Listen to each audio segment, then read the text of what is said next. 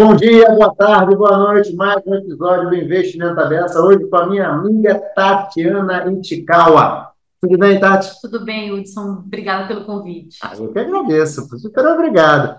Tati, se apresenta rapidinho. Quem é Tatiana Intikawa? Eu sou superintendente de representação da Ambima. Estou na Ambima há 15 anos e cuido né, da agenda de fundos de investimento. Comecei né, na associação cuidando dessa pauta na representação de fundos, né? Hoje a gente chama de gestão e serviços fiduciários, porque teve ali, né, uma mudança da abordagem da associação, né, que era tudo saiu do produto e foi para atividade. E agora eu assumi a representação como um todo. Então a representação da Ambima contempla, né, além dessa parte de fundos de investimento, né, que a gente chama ali do buy side, né, gestão e serviços fiduciários, nós temos fóruns também, né, que a gente chama ali do sell side, de estruturação de ofertas, de negociação, que são os tesoureiros, e de distribuição. Tá. Pegou o sell side, o buy side e a distribuição. Exatamente. Tá. Então, a gente está organizado dessa forma. E a representação, né, acho que contar um pouquinho aqui rapidamente, nada mais é, né, do que a gente representar, né, os interesses dos associados junto aos reguladores, sobre a gente tá, costuma sempre trazer também pautas, né, de desenvolvimento de negócios, né, da própria autorregulação, mas o core ali é exatamente é, congregar ali é, os interesses, né, firmar um consenso e levar né, esses pleitos aí para os reguladores.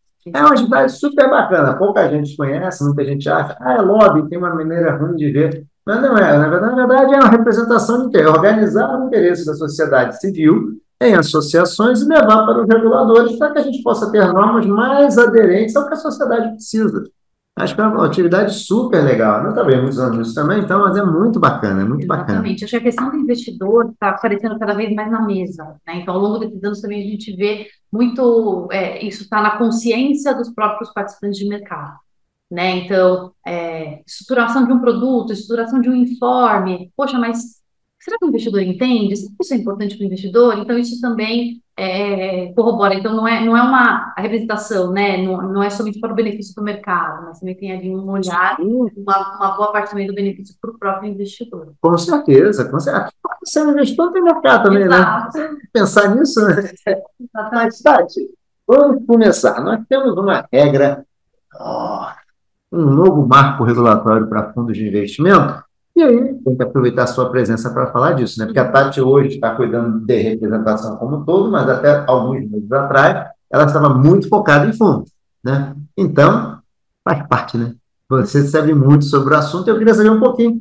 Fala um pouquinho das grandes mudanças trazidas pela Resolução 75, né? Se quiser explicar um pouquinho histórico, fica à vontade, mas acho que as pessoas precisam saber o seguinte: por que, que essa regra traz? Por que, que ela é diferente, né? Tá ótimo, Hudson.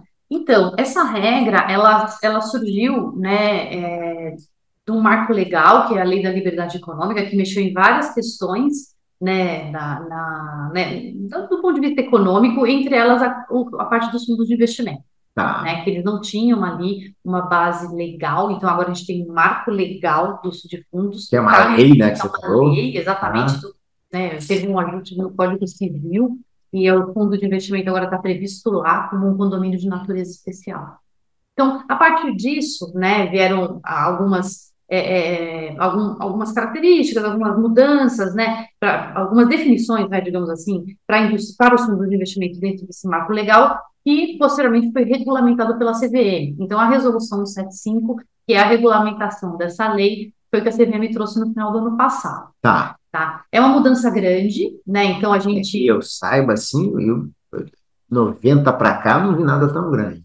Exatamente, é, é, é, um aprimoramento estrutural, né? Então ele mexe tanto na estrutura do produto quanto na relação entre os prestadores de serviços. Então tá. tem, pega, pega na atividade e pega no produto. Bom, do ponto de vista do produto, é, ela trouxe, ela aproxima muito a regulação brasileira da regulação internacional, quando ela traz a possibilidade do fundo de investimentos, né, está dividido em classes e subclasses. Então, é, se você for comparar, né, com uma regulação internacional, né, vamos lá, é, é, billions, né? Tá. O Axelrod tem um fundo. Então, o que costuma se dizer, né? Eles têm um fundo, uma companhia de investimento. Então, o fundo tem ali embaixo várias classes, né? Então, hoje na estrutura brasileira a gente não chega a ter né, 100% uma investment company, Ah, a gente tem algumas restrições ainda na regra, né, para viabilizar eu ter um fundo como único guarda-chuva e diversas classes embaixo, e aí é onde estão os ativos. Essa regra não é assim, né? No fundo é uma coisa, um monolitozinho, né? Exato, exatamente. É? Exatamente. Tá. Hoje temos assim, a partir de abril, né, é, abre-se a possibilidade dessa adaptação. Tudo bem que a parte de classe e subclasse só vai entrar em abril de 24. Então tem mais aí um tempinho para o mercado se adaptar. Quem quiser agora em abril abrir um fundo com já veio adaptado à nova categoria, quem quiser abrir, eu quero abrir um fundo já, com, já pode? Então, a gente, a, a, regra ela traz isso a partir de 24, a ah, possibilidade. Até porque os prestadores de serviços da indústria estão todos se adaptando, tem um estoque a ser adaptado, né? Então, é, mais de 20 mil fundos? 28 mil fundos. Sete, mais de 7 trilhões de é. patrimônio, então é bastante coisa. Tá, né? só para a pessoa patrocínio, vai, atrapalhei. Desculpa. Billions, a caixa aqui, o fundo dentro Então, na verdade, né, a gestora, né, tá. assim, tem várias classes e aquilo é um fundo. Então, é, dentro agora do arcabouço né, novo, é, traz a possibilidade, então, do fundo hoje ser uma casca, porque hoje, fazendo o deparo, né, o fundo hoje é onde tem os ativos. Tá né? E aí eu tenho os fundos de cotas, né, que é pensando numa estrutura master feeder, né, onde eu posso fazer a distribuição dessas cotas por de, separada ali por tipo de investidor. Então, na nova, na nova estrutura, eu vou ter um fundo com diversas classes. Então, o fundo ele é uma casca. Uma casca, tá? Sim, tá bom. Ativos, né? Uhum. Eu estava comentando, onde estão as estratégias mesmo de investimento, eles estarão nas classes. Por exemplo, vou dar um exemplo. Tem uma classe aqui que vai comprar ativos de renda fixa. Tá. Outra classe vai comprar, bom, ativo de renda fixa emitido pelo governo. Outra classe pode comprar ativo de renda fixa públicos e privados. Outra classe pode comprar ativo de renda fixa e mais ação, e assim por diante. Então, no, na sua proposta, é o que a gente consegue, consegue fazer hoje, porque a gente tem ainda um ajuste na lei tributária. O dia que a lei tributária disser que a tributação não é no fundo, e sim na classe, eu vou poder ter, dentro do seu exemplo, uma classe de renda fixa, uma classe de ações, uma classe de direitos creditórios, eu vou poder ter várias classes com diversas estratégias ah. embaixo do mesmo fundo. Então, hoje, por exemplo, poderia ser o renda fixa A, o renda fixa B, o renda fixa C, o renda fixa D, Exato. poderia ficar mais ou menos assim. Do fundo. Então, esse é um outro ajuste que precisa ser feito para acompanhar a inovação que foi trazida tá. pela lei. É meio que como se todo mundo, que todas as classes têm que ser mais ou menos parecidinhas, vamos chamar assim, para que o fundo, o fundo seja o reflexo das classes. Exatamente, que eu tenho o mesmo regime tributário. Isso, tá. Exatamente. Tá então, esse parêntese. Né? Então, assim, o que, que isso gera? Né? Tem uma série de discussões. Ah, isso pode gerar economia de, é, nas estruturas, isso pode gerar uma, uma eficiência dentro da própria gestora, né? Então, tem uma série de benefícios que o, o, o mercado vem discutindo e aspirando para a Então, isso é uma, uma, da, uma das novidades. A outra novidade é que isso aí é para os cotistas, é que o cotista ele vai ter, ele pode ter a responsabilidade limitada ao valor de suas cotas. Hoje a gente vê, né? Hoje o fundo é um condomínio, né?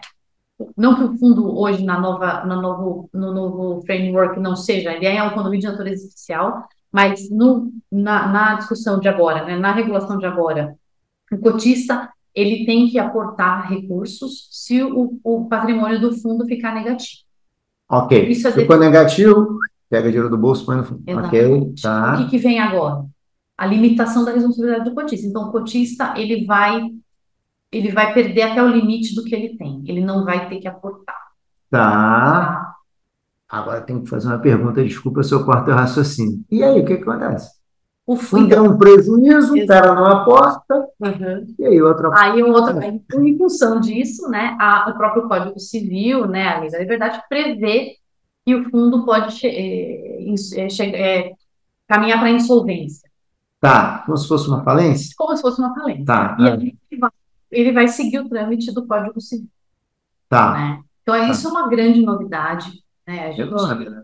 enorme. A gente tem uma discussão grande, né, com os, é, é, com os advogados, né, tem toda uma discussão, né, da, de, do fortalecimento desse arcabouço legal, do arcabouço regulatório, né, então a questão do judiciário, fala, poxa, sim, olha, o judiciário, né, a gente tem conforto, a gente tem base legal, a gente tem segurança jurídica em tudo isso que a gente escreveu.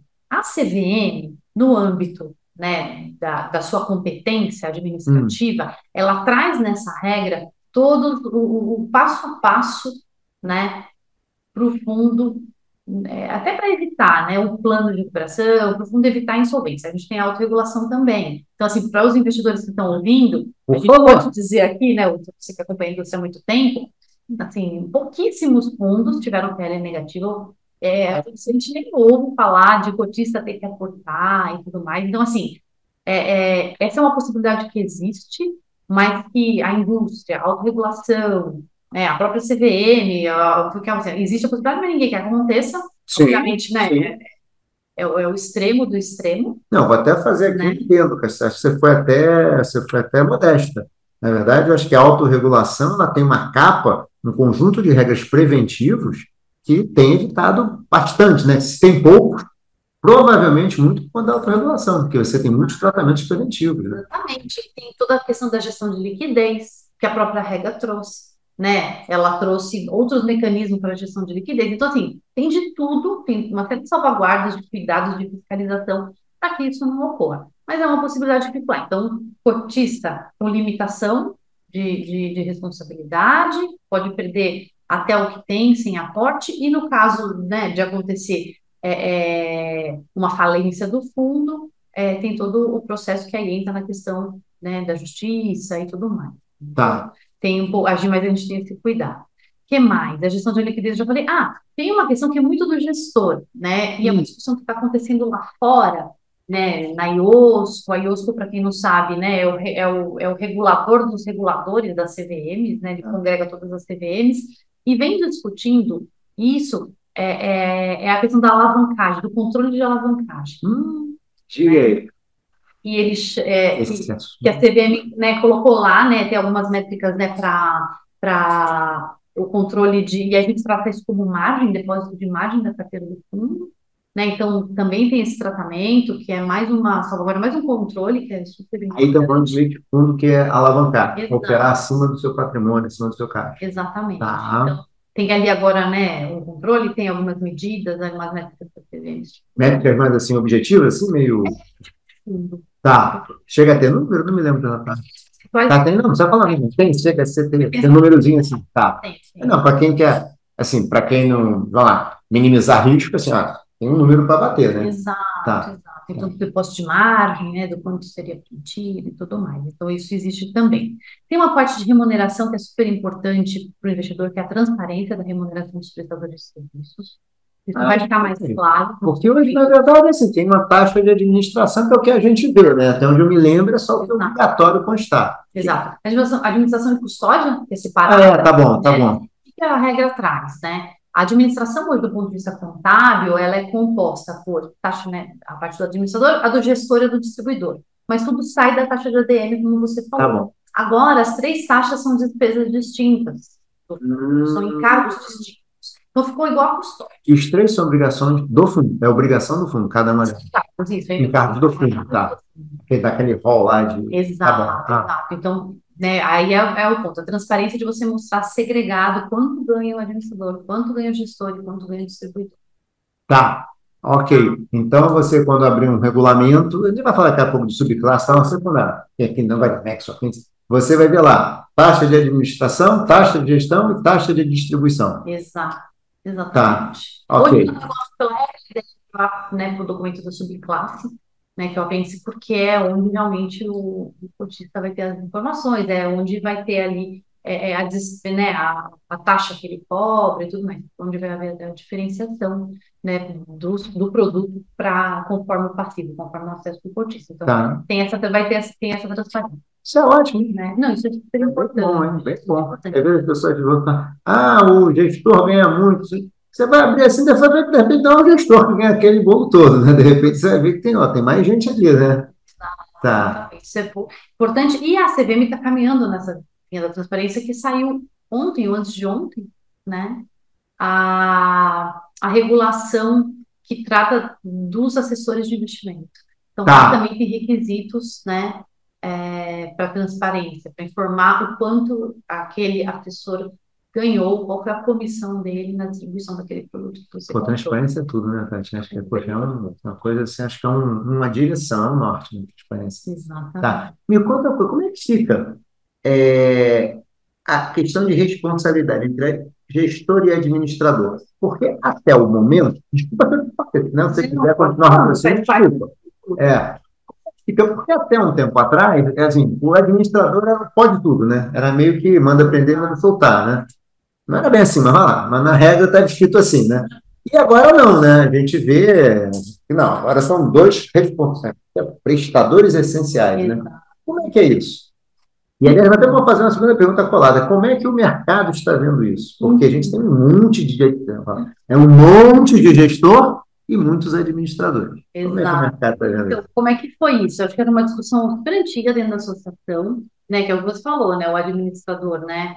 É, é, com uma série de obrigações, né, que não necessariamente condizia com a sua atividade principal. A CVM sempre tratou é, a separação dos papéis, então, do, no âmbito administrativo, ainda que tivesse escrito que o administrador é responsável por tudo, a CVM tratava ainda separado, né, o gestor né, respondendo pelas suas atividades, o administrador pelas suas, mas era importante que isso ficasse claro. É, no fim do dia, assim, cada um responde pelo seu, mas quando dava problema, chamava o administrador. Vem cá, né?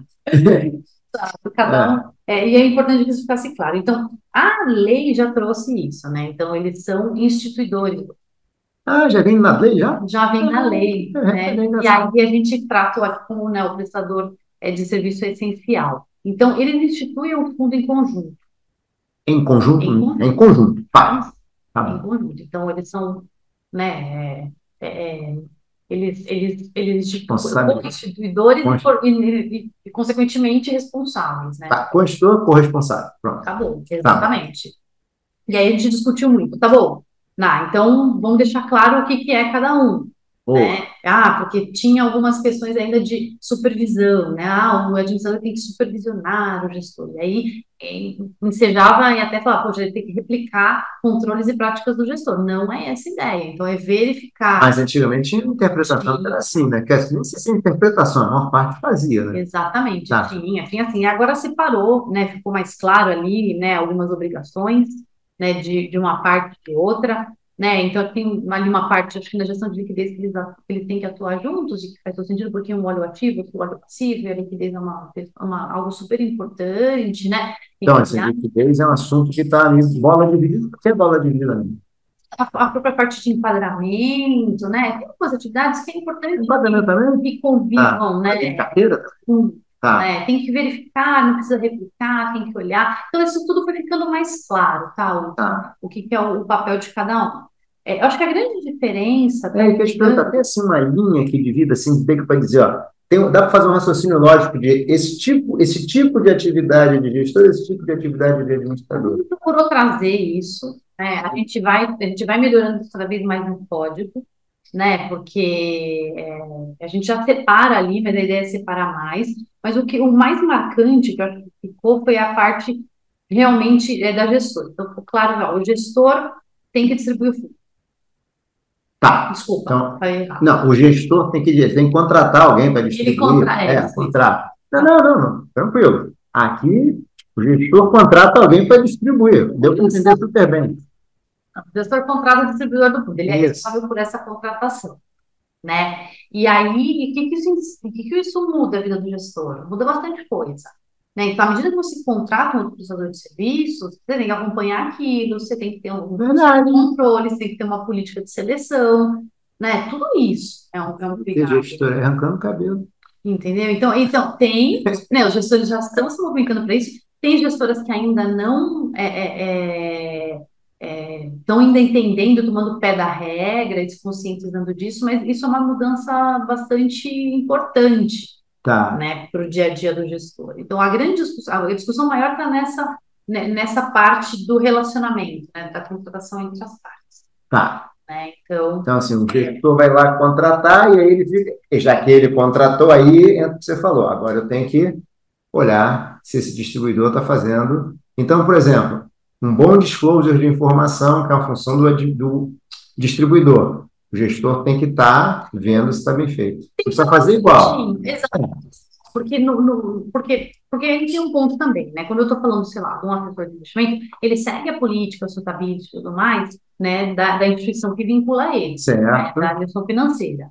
Mas no caso, é, muda, muda a relação. Né? Antes eu tá. tinha um administrador fazendo essa contratação, agora eu tenho um gestor, então assim. Que avanço, é, é um avanço. Que avanço, hein, tá? É um avanço porque ficava, ficava porque no final do dia, quem acabava procurando distribuidor, é, o, que, o que a regra trouxe na prática foi muito disso. O que na prática já até era feito, né, acabou que se formalizou. Tá, entendi. Então, entendi. tem muita coisa nesse. E aí, voltando aqui um pouquinho, administrador fica então com uma função mais ficou consolidada, é uma função. Certeza, né? Controle de, né, de, dos ativos de marcação no mercado, aí vai lá. A marcação continua também. Estudante, então coisas. É... Operacionais? Operacionais. Mais operacionais, assim, mais administrativas. Passivo, né? Que se não está sendo distribuído por conta e ordem, né? Está lá com, com com, com o administrador, tem toda assim, tem esse, é, ficou isso que você falou, o que é mais operacional, o que é mais administrativo, tá. né, a, a, guarda do livro, né, então tem toda a estruturação, tem estruturador. A CVM é um pouco, é, numa, numa regulação é, recente, não tão recente, né, acho que foi 2015, é, colocou lá o papel do estruturador mais forte dentro do fundo de investimento, tá. como um agente necessário para essa função. Né? Deixa eu te fazer uma pergunta.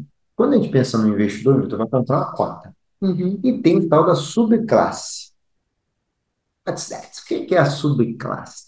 Porque, no fim das contas, me, me parece, quando eu leio assim, acho que as pessoas vão comprar subclasse, né? Varejo não precisa ser subclasse, né? Exato, é subclasse. É, ele vai ele vai estar plugado ou na classe ou na subclasse, direto, a depender né, do, tá. do, do, tipo de investidor. O que, que a subclasse ela proporciona para a indústria, né, para quem estrutura o produto, né? Eu ter ali, né, a classe, por exemplo, uma renda fixa e tudo mais, e dentro da subclasse eu poder diferenciar por tipo de, de, de investidor aquela distribuição. Tá, dá só né? um exemplo então, para gente. que a gente tem hoje nas estruturas da Filha, né? Então, tá. eu tenho é, é, um poder de varejo, um, um, um para institucional, um para um alta renda, e ali eu consigo separar é, é, o tipo de cliente. Então, ele é tá. é mais. É, ele é uma estrutura para separar, pra, é, uma estrutura, um instrumento de distribuição, né? Porque aí eu vou dando acesso àquela carteira de investimentos que está na classe para grupos distintos de, de, investidores. E ali eu vou variar. Tá. Né? Tanto as taxas, né, ou horário de aplicação, ou é, outras questões que eu queira diferenciar dentro é, do, do, tipo de investidor que eu tenho para acessar essa carteira inicial. E a classe pode ser distribuída para um monte de gente também. Né? Se você quiser botar na plataforma A, B, C, também pode. Cada um distribui lá a classe. Pode. Tá. É, no, no, caso desse, acaba sendo. Até, exatamente, eu posso ter essa classe, eu posso colocar também uma subclasse por distribuidor, e aí esse distribuidor trabalha um público-alvo diferente. Exatamente. É, uma, é muito mais para essa parte do, da diferenciação do passivo. Tá. Mas, Tati, como é que vai ficar a vida do investidor? Porque até onde eu entendi, organiza para mim, por favor. A classe e a subclasse. Exato. O investidor, ele vai investir na subclasse, supondo que todos os níveis. Aí está numa classe que está no fundo. Então, tem o regulamento do fundo, o anexo da classe, é isso, o apêndice da subclasse. Exato. Isso aí, como é que fica a cabeça do investidor aí? Porque se antes tinha um regulamento,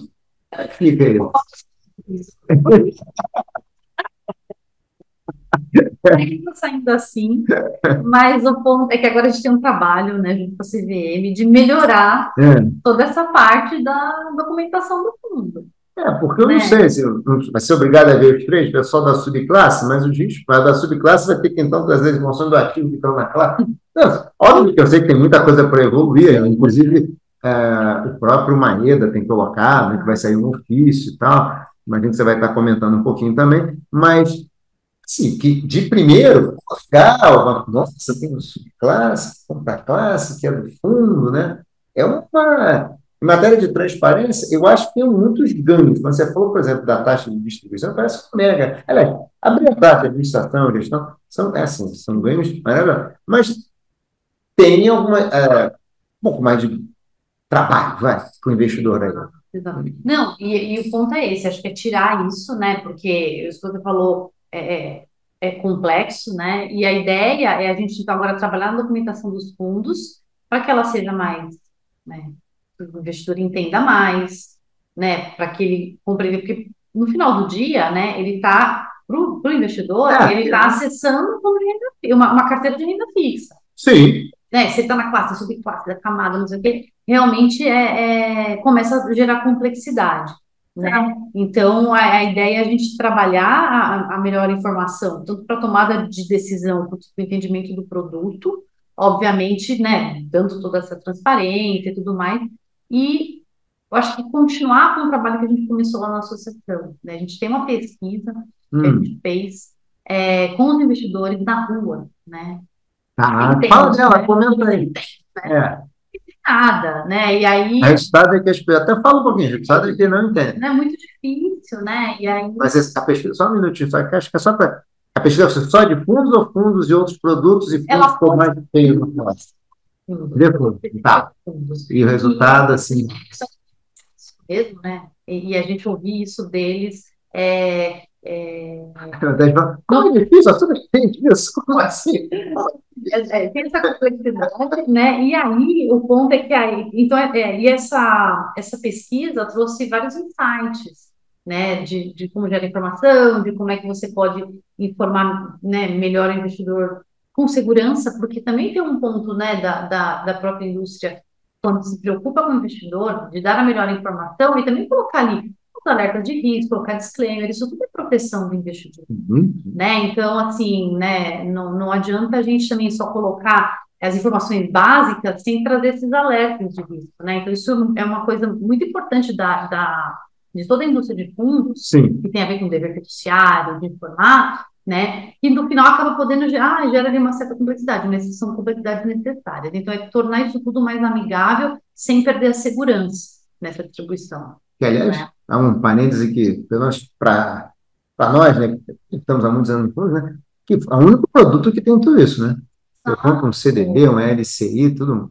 Mas você, tudo bem, CRI, CRA, você tem mais informação também, mas produtos não CVM, em geral, você, essa complexidade toda fica em algum lugar que ninguém sabe onde está, né? Exato. Então, acho que tem, tem esse, né? Tem esse pano de fundo que é muito que é do papel, né? Sim. Da indústria, né? Sim. Então, e aí, e aí, então, a gente tem esse trabalho, a gente precisa resgatar, né? A CVM já tra trabalhou no AIR, ou está trabalhando no AIR, no, o que, é o AIR, é, né? É Análise de impacto regulatório. Então, antes de colocar é, em audiência pública, né, a CVM ela adota esse né, dentro do processo né, regulatório dela a análise de impacto regulatório, né, hum. que é hum. justamente para quê? Para evitar de observância, né, para ver se realmente. Antes de botar na audiência, ainda ela faz um. Tá. Por exemplo, no caso da regra de fundos, né, é, não foi feito um AIR porque veio de lei.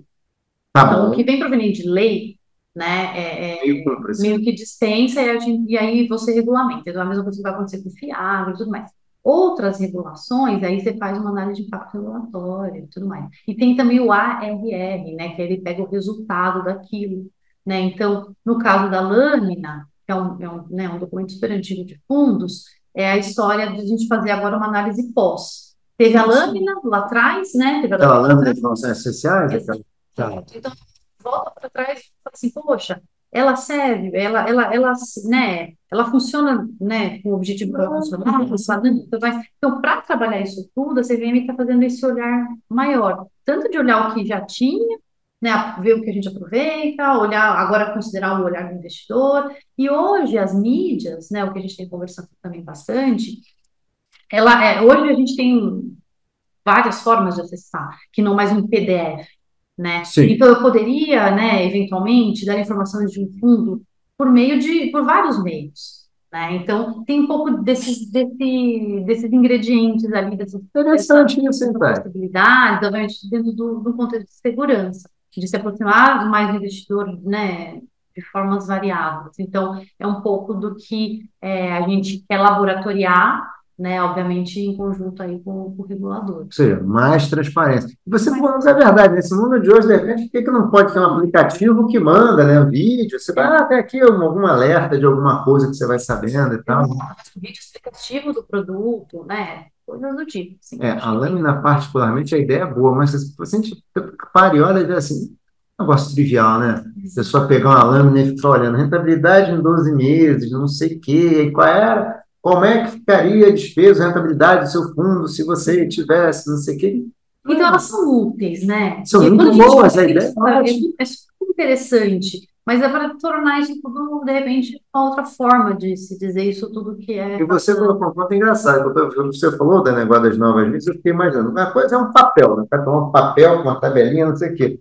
E hoje dia, com tanta coisa legal, que você abre um aplicativo, vem um pop-up, um negócio colorido, um padrinho, não sei o quê, né? E tal. E você faz esse negócio aqui hoje tem cara de século passado, né? É diferente. E aí tem algumas tendências, né? Hum. Eu não sei exatamente a, a, o nome correto da expressão, se é o, o law by design, alguma coisa que você linka design com, é, com fazer contratos, com fazer tá. documentos jurídicos. Olha só. Tá? Então, tem isso bastante avançado, tem assessoria nesse sentido. Então, é um pouco do que eu falei é tornar aquilo mais fácil de entender, mas com a segurança ainda, né, que o contrato é, requer. Tá. Então, é, tem uma série de, de coisas interessantes nesse trabalho. Ah, eu, te fazer uma pergunta aqui, nesses eventos, né, inclusive essa semana a gente teve um evento juntos, né, é, tem um papo que eu tenho ouvido de maneira recorrente, que é negócio um possível contágio entre as classes.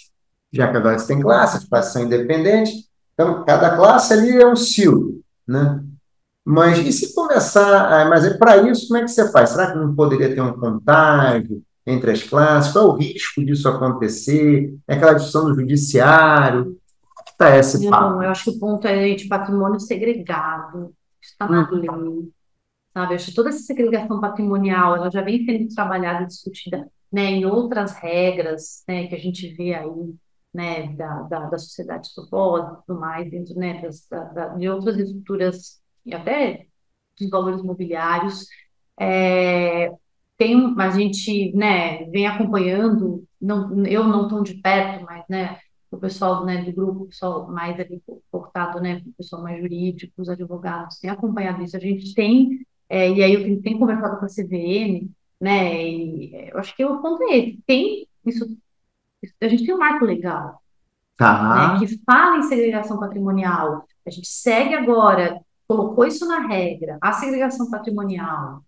A gente está discutindo agora com é, é, o grupo de contábil, né, fiscal, tudo mais, né, tipo, para é, assegurar a, a, a, segregação patrimonial. Então, isso sim, isso é, é base, fundamental. É, é, acho que ah, fica aquela dúvida, ah, mas não sei, não sei o quê. Gente, é, esquece, está na lei. Gente, está na lei, tem, tem base legal, a gente tem que trabalhar em cima disso, assegurar que isso, né, que está segregado tudo certinho, que isso não vai se contaminar. Não à toa, tem CNPJ das classes.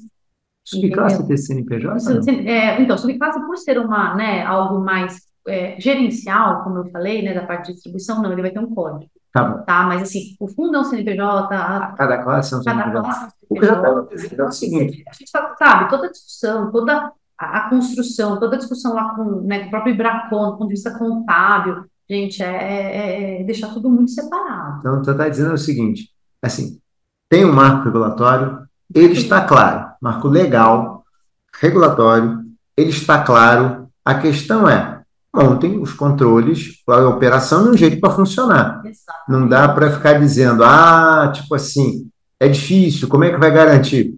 Garante. Tá, tem que garantir. Você está nesse mercado, tem que fazer acontecer o que está escrito aí na lei. Exatamente. É aí a dúvida que vocês, né, como você comentou de, ah, do judiciário não vai entender também, eu acho que o ponto é, e aí foi bem lembrado, né, numa outra discussão que a gente teve, que, olha, olha a oportunidade a gente tem, né, a gente tem toda uma agenda de aproximação do judiciário, né, para, né, é, são temas complexos, para falar a verdade. Já, né, Existe um juiz formado. Mas, exatamente, mas quando o fundo de investimento passa a fazer parte do Código Civil, isso vira matéria na faculdade. Olha o ganho. Interessante, hein? Eu né? tinha parado de pensar nisso. Então, eu não isso, né, isso hoje da minha amiga Júlia Vélez, lá da 20, né? Ela falou, olha, isso aqui virou matéria de faculdade. Que legal, nunca parado. Né? Então, assim, é, eu acho que no longo prazo, a gente vem trazendo realmente mais a questão do fundo para o dia a dia ali, né, da formação, né, dos certificados, do juiz e tudo mais. e obviamente a gente também, né, muito em contato com a CVM, procurando essa aproximação, né, seja com escola de magistratura, seja em grupos de juízes e tudo mais, a gente levar um pouco mais dessas novidades desse arcabouço regulatório e da segurança que isso tudo, né, é, tem de toda essa base legal, toda a segurança jurídica, e a gente também aqui na autorregulação também, para segurar e mostrar, para segregar. E não tem muito jeito, né, Tati? Porque são assuntos muito complexos, né? Para você pegar um juiz, não tem um juiz assim. Ah, eu sou juiz com, sei lá, MBA Finanças. Não, MBA Finanças não é isso. Você, eu tenho especialização na faculdade, ou se fosse medicina. Você é juiz especializado em mercado de capitais. O cara cai lá, vê no fundo, não entende o que, que é. Agora, esse ponto realmente da faculdade foi interessante, virou matéria, né? Ficou, né? Um, um condomínio de natureza especial, que vai ser insuficiente, que tem, a, e aí lá está muito claro, né, a questão da, da, da, da separação dos patrimônios e tudo mais, assim, é, tá. Você vai dar luz. Conta uma coisa aqui, eu também acho. Me conta uma coisa, investimento no exterior, falando um pouquinho de investimento, você, ah, agora eu vou poder investir no exterior através de fundo, porque tinha uma certa simetria, você compra um BDR que pode botar Exato. E fundo ficava com as limitações. Como é que ficou isso, para a gente entender? Acho que a redação, não sei se ficou confuso ou não, mas eu tenho ouvido algumas pessoas falarem uma coisa, outras pessoas falarem outra. Então, nesse primeiro momento, a CVM trouxe né, as facilidades né, que já estavam previstas no edital.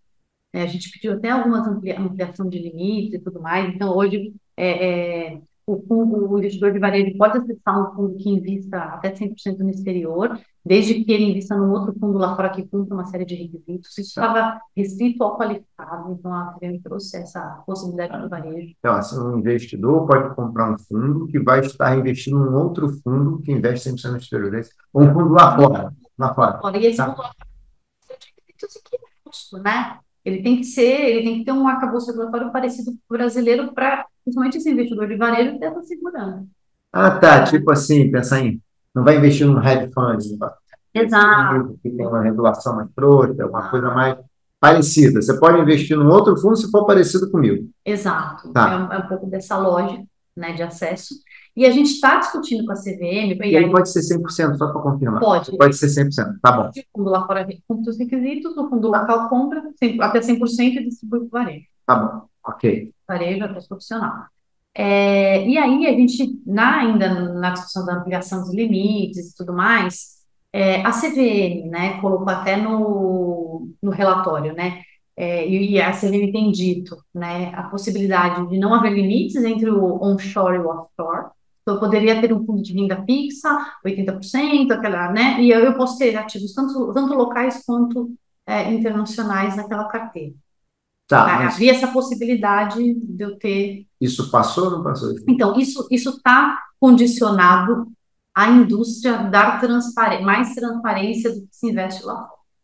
Tá né? Então, a gente está trabalhando na associação, né, com a estruturação, né, aí fazer uma via autorregulação né, de um sisteminha, né, de um de alguma forma, não sabe de um sisteminha, sistemão, vendo, né, a forma de viabilizar isso mais rapidamente para a CVM, tá muito bem, com vendors ou, é, ou gestores, então a gente tem feito alguns testes, né, é, poucos fundos hoje investem diretamente em ativos, ah, é? né? É, a gente vai mais via cota de outros fundos. Tá. Né? Tem algumas questões tributárias, né, de, de operações no exterior, em que acabam não conseguindo compensar, então acaba indo para fundos. E aí eu abri esse segundo layer para a CVM entender tá. é, como é que está isso. Então, a gente está trabalhando isso via regulação, e, essa, e aí, e aí para a gente chegar, né, a, a indústria um dia caminhar para você ter ali ativos offshore e onshore dentro da mesma política sem aquele limite, né? Tem a limitação dos 20%, dos 40% que hoje Tá, é interessante, né? Então, Só que aí, mais para frente tem que ver questão de risco cambial também, né? De repente, será que no fundo renda fixa faz sentido risco cambial, se não faz, para fazer renda? É, é uma outra discussão, né? Exatamente. É outra discussão. Cripto, agora vou né? cripto. Todos, e aí, como é que ficou isso? Então, é, ficou mais claro que já podia desde 2018, né? É, é, tem a discussão toda, né, que o, o, o ofício fala da parte offshore, né? Então, só que vai poder comprar local assim que a CVM tiver reconhecido, né? Alguma exchange e tudo mais. Então, por enquanto, a, possi a possibilidade está aberta, mas por enquanto a gente trabalha. Ah, depende da parte onshore, então você tem que ter uma exchange que seja regulada. Regulada, alguma coisa nenhuma, né? reconhecida, né? eu preciso, é, não seja responder. Não, ainda não. É, né? Tudo meio legal, existe, mas vai pôr regulador. Você vê? Tá, Banco Central não está. Ah, exatamente. Tá. Depende também do marco legal, né? É verdade. Tudo de definir quem vai ser o regulador. Então, tem uma série de questões. Mas, assim, a TVM já abriu essa possibilidade, né? E a gente trabalha também na autorregulação, é, agora nessa primeira etapa, na linha de transparência, é, de fatores de risco, de disclaimers, né, de avisar o investidor que sim, esse fundo pode investir em ativos digitais, olha, o risco pode ser esse ou aquele. Então, a gente está discutindo a dosagem também, né, do, do, da informação, né, então eu vou colocar, o fundo investe muito pouquinho ali, e aí eu encho de fator de risco, então a gente está tentando também dessa proporcionalidade dentro da, da autorregulação, né, estamos discutindo isso com a é um assunto interessante é, e bastante específico, esse é específico. Né? Esse é específico. Nossa. Exato. Uma outra modalidade de investimento que a CVM autorizou, ela trouxe a questão do ISD, né, do, do fundo ah, um pouquinho, vai. Né? Então, também veio alinhado com a autorização. É, até eu te fazer uma pergunta. O que veio, na verdade, ficou muito, meio que parecido com a regulação? Está complementando? Como é que você diria isso? Veio, veio bem alinhado. Bem alinhado. Não, não trouxe nada muito diferente, não. não né, trouxe, né? Então, o fundo que integra questões ESG. Ah, eu né? falando isso, que você falou essa semana no, no seminário que a gente estava, você falou um negócio muito interessante. Todo mundo olhou para o IS e meio que não deu valor para a integração. Aproveita e traz esse. Ah, a integração é super importante. É, traz Tem um episódio da Juliana já, né, comentando um pouco disso, mas assim, o fundo que integra né, as questões nas suas práticas, então não existe um gestor é, não existe um fundo sem um gestor por trás que já tem essas práticas. Então, por isso que a legislação tanto a prática né, do gestor, da casa gestora, quanto né, do próprio produto, do próprio fundo. Então, é, a gente tem um fundo que integra e tem o fundo que é o que é um investimento sustentável, né? Que até na, na, na autorregulação é um sufixo que a gente chama IS. Tá bom. Né? É o que oh, quero ser IS. Exatamente. a gente fala isso. Ele pode, né, ele pode ser né, um fundo é, é, e aí ele, ele, tem que gerar né, ali, é, é, pode, não, não é só impacto, né, que é, essa é a grande discussão, ele pode gerar impacto, mas ele pode ser um fundo temático também, que tem um objetivo sustentável em algum setor, e assim por diante. Então, a CVM trouxe isso parecido. Né? Então, assim, o fundo que tem isso, né, dentro da sua política, que busca, ele, ele vai poder ter no nome os termos, né, é, ligados ali ao ESG, e o fundo que integra nas suas práticas, ele não tem na nomenclatura. Isso segue também regulação internacional, uma série de tendências. Tá. tá? A CVM também colocou lá na regra, né? É, é, política, né? Colocou ali, né? O, em mais detalhes o, o que, que o gestor, né? Tem que ter para comprovar, né? Que aquele fundo é, é, é, é, que ele identificou aquele fundo como, como é, sustentável, o IS, falando um pouco, ou, integra. integra, falando um pouco do nosso quadrado aqui da autorregulação, embora a regulação não entre nesse detalhe, ela fala assim, ah, também se você tiver né, um rating, um avaliador, alguma coisa, se você tiver, você também me apresenta. Então, isso é uma dúvida que surgiu. Ah, eu sou obrigado a todos os fundos ter uma avaliação de segunda opinião? Não, até porque a ideia não é que o gestor se apoie somente num parecer de um consultor ou num rating ou tudo mais. O importante nisso tudo é que o gestor tenha a prática né, tenha ali consolidado dentro das suas práticas, dos seus manuais, o engajamento, né, dentro da gestão, que esteja dentro da gestão, e não necessariamente você olha, esse aqui é rating e tal, então é, eu sou, eu não sou. Então, tá. a CVM deixou isso assim, se tiver, você entenda, se não tiver, você vai me comprovar isso com suas práticas também. Isso, isso, é tudo muito mais importante do que você ter Mas, só... um parecer de segunda opinião ou um rating. É assim, é, comprovar a prática como é que comprova? É, é a gente, da nossa experiência, aí falando um pouco da nossa experiência dentro da autorregulação, é realmente fundo a fundo, é aplicar, é, é perguntar, é voltar, é questionar, e, e a gente está fazendo esse trabalho é, é super, assim, é, é fundo. Caramba, então, na verdade, ele meio que se declara, porque não dá para na partida, não dá para conferir tudo isso, não. O cara tem que ficar esperando, sei lá quanto tempo, né? Se declara, depois você vai lá e ah, se, se, você... Então, se ele se declara e não é, ele perde. Então, é, Não, com certeza. Né? Até pensando se não deveria ter uma penalidade, né, além de perder, né? Perde, é, perde a nomenclatura, ele sai dessa classificação, ele né, tá. tá desenquadrado. Então, teve a questão do IES, teve a questão do cripto e outros ativos né, que vieram. O CBIL, né, que é um ativo ambiental. Né? Tem que ler o que é o CBIL. É, então, é um certificado né, é, que, que ambiental, né, que trabalha ali muito a questão do, do, do crédito de carbono, tá. né, do, do, produtor, né, da, da usina, que pode ter crédito, é, o fundo pode conseguir, mas a gente, isso é um episódio à parte, porque ele é um produto super diferente, é bem complexo. É, a gente também teve o da nota comercial, a nota comercial é uma novidade que saiu, né, de lei, tá. né, então os fundos também agora poderem comprar, então também trouxe ali no rol de ativos essa essas novidades. Né? Interessante. O CEBIO, só uma curiosidade, o CEBIO, ele é um ativo financeiro? Então, não, ele, é, ele ficou como um ativo ambiental. Né? Ele não é um ativo financeiro nem um valor imobiliário. Tá. Então, é classificado, está na classe de ativo ambiental, tem, né, ele é negociado na bolsa, hum. o crédito. Né, interessante, então vou pegar um pouco mais desse assunto. Bem interessante. Se também ver alguém para aprofundar esse assunto, tem especialistas lá, porque envolve estruturador, é um negócio, é um, é um produto bem. Ah, interessante. Bem vou querer sim, vou, vou querer referência sim. Tá, a gente está caminhando para o final, então a gente tem que. Agora sim, vamos tentar deixar uma mensagem. O que, que você acha que essa regra melhorou a vida do investidor? Então, Gente, o, que, o aspecto que você quiser discutir. Não, acho que transparência, sem dúvida, questão da limitação da responsabilidade, né? Isso é, isso é, nossa, isso é, isso é super avanço é, para todo tipo de investidor, né? A gente vê investidores institucionais, todos, todos os investidores. Mas é um estrangeiro, né? Também. Às vezes deve ser assim complicado, né? O cara lá fora, aqui, como é que é no Brasil? Não tem assim, não tem fundo? Tem que aportar dinheiro. Tem que aportar dinheiro, é isso mesmo? Até quanto? Ah, não sei, depende do fundo. Ah, verdade, verdade, verdade. Isso é grande, grande, grande. Ganho absurdo. Esperamos um grande ganho de escala, né? Então, uma facilitação no estudo. Acho que a parte, né? Isso traz também, provoca a gente, como indústria, a melhorar a comunicação com o investidor.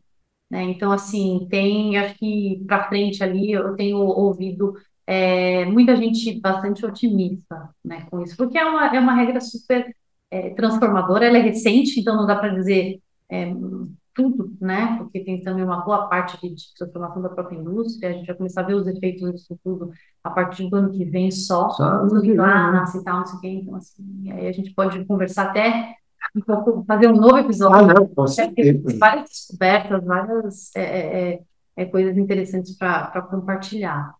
É, os próximos passos, né, dentro da nossa discussão, a nossa expectativa, é, agora vir né, os esclarecimentos por parte do CVM. Você acha que isso sai ainda esse mês? Smart, perguntas e respostas, né, saem os esclarecimentos, saem os anexos dos estruturados, porque é, hoje na regra... É verdade, conta um pouquinho, eu não te perguntei sobre isso, é verdade. Regra geral, é, hoje a CVM, então vamos lá, hoje a CVM tem uma regulação para cada tipo de Tá. Então, a ideia, o que, que a CVM fez? Criou uma regra geral e os anexos com os fundos. Então, o que era a instrução CVM 555 virou um anexo de FII. Né? O que era a instrução lá né, do FDIC, a 356, virou o anexo de FDIC. Então, agora, é, como a CVM colocou né, no, no, no edital lá, né, que divulgou a, a, regra, é que vem os anexos né, do fundo imobiliário, do PIP e do ETF. O, tá. o FIAGRO está na agenda da CVM para esse ano também, mas aí abertura de audiência pública. Ou seja, talvez não saia esse ano, dependendo for. Tomara que saia, mas assim. Tomara que saia. Tomara que saia. aí é o FIAGRO que congrega todas as estratégias, né? Hoje o FIAGRO roda dentro das regras específicas, né? É. Do FDIC, do FIP do meu imobiliário. Tá. Então vai sair também um anexo de FIAGRO que contém isso. Então, tem uma série de. Você acha que sai tudo esse ano, Nath? Os demais anexos? Os anexos tomou agora. Por quê? Porque a regra revogou. Ah, tipo assim, o, a, o imobiliário 472, já tem prazo, assim, tipo, até dia tal? Opa, 175 revoga a 472 e a 356. Ué, então estamos no limbo hoje? Não, não, isso, porque hoje a gente está dirigindo com as atuais, para 555. A partir de, de, de, do começo de abril. Ah, tá, até abril Exato. Então, tem, vai, tem que ah, vai Agora eu entendi o que, que eu tô dizendo. Uma ida que falou, né? Ah, entendi agora. Porque agora até abril tá, tá tudo na rua, que seja como está hoje, mas exato, Exato, tá. a atualização, né? Eles aviso que traz a regra geral. Então, realmente, né, outras melhorias é, pouco provável que venha, porque aí também talvez precisar de audiência pública, assim por diante, mas vem os anexos agora. Hum. Né? Então, a gente também é uma autorregulação correndo com algumas adaptações do código, né? você está dizendo que é o seguinte, até abril, ou seja, daqui a um mês e meio no máximo, além do FII, além do FDIC, você não vai ter o do FDIC, vai ter um fundo imobiliário, vai ter o FIAG, fundo imobiliário, o ETF, é, o FIP e o FIAGRO. Não, o FIAGRO é urgente. Tá bom, então tá bom. Mas até o fim do ano a gente espera ter o FIAGRO. Ah, mas nossa, Tati, você está dormindo? Oh. Tem uma seguida, sim, tem, tem umas oito horinhas de sono, seis horinhas também de sono.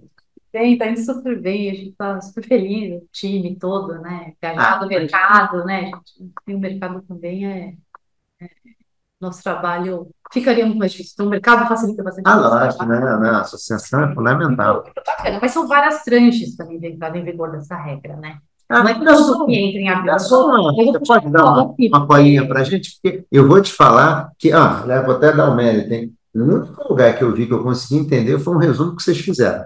Aquele quadradinho. É, aquele, porque eu olho para a regra e fico, nossa, peraí. Aí eu peguei aquele quadradinho e pastor, manda para a gente uma luz, vai. Olha, é, eu vou ler aqui, tá, gente? Porque tem várias tranches. Então, dia 3 de abril, né? É, vai, no, no, caso dos FDICs, né? É, a gente vai preservar, né, algumas, é, a parte das cotas sêniores e subordinadas, depois a gente pode fazer episódio de FDIC, tá? Ah, opa, agora. E a parte toda, acho que, de contratação, né, do mercado, né, é, do, do, relacionamento entre as partes, então, para os fundos novos já saírem em algum frame, né, que é a, no, no, no frame, eu digo do, dos contratos, né, da melhoria e tudo mais, isso já tem que sair, porque não enseja. A lógica foi muito do o que precisa ou não de mudanças tecnológicas. Tá bom. Então, a parte da regra. Eu posso até depois mandar o quadrinho para você poder disponibilizar aqui. Por favor. É, pessoal. Vou mandar, vamos. Tá? De, aí, em outubro, né, tem toda a parte de taxa de, máxima de distribuição, é, a parte de alavancagem, que a gente chama, né, exposição a risco de capital, entra também agora. No fim do ano, a adaptação do estoque dos FDICs. Tá bom, então FDIC tá. novo a partir de abril e o estoque está fazendo. Tá é, 1 do 4, né? Entra em vigor a possibilidade de construção de fundos com diferentes classes e subclasses. 1 do 4 de 24. Aí entra ah, tá, subclasse 24. Tá. Subclasse tá, até lá não adianta tentar. Exatamente.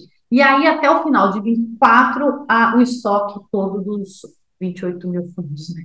Dos fundos de investimento. Ah, tá? Eu falei em linhas gerais e a gente tem isso aqui mais bem detalhado para mostrar. Depois eu acho que eu vou. Se você tiver um quadrinho, me manda, senão eu vou pegar aquele quadrinho que seja publicar e vou pedir para botar na contracapa do episódio. Pode usar. É super no final, importante. Faz uma edição, é. bota acabou e coloca uma contracapa. É bacana, porque ela, ela tem várias, né? Várias tem muitas. Não, tá, eu estou falando com sinceridade. É o melhor. Quer dizer, não pego a quando eu quero saber o que, que vai entrar, quando eu não decorei até hoje, eu pego lá. Eu pego lá e vejo, ah, então esse aqui né, é o que está mais claro, é mais claro, está mais claro. Tati, está na hora. Deixa eu fazer uma última pergunta. Você investiria em fundos agora, mais ainda? Até, Tati. Muito obrigado, Tati. Obrigada. Ótimo. Adorei. Muito obrigado. Gente, episódio de Investimental. Debessa hoje com a minha amiga Tatiana Itikawa. Tchau a todos, muito obrigado. Tati, mais uma vez, obrigado, hein?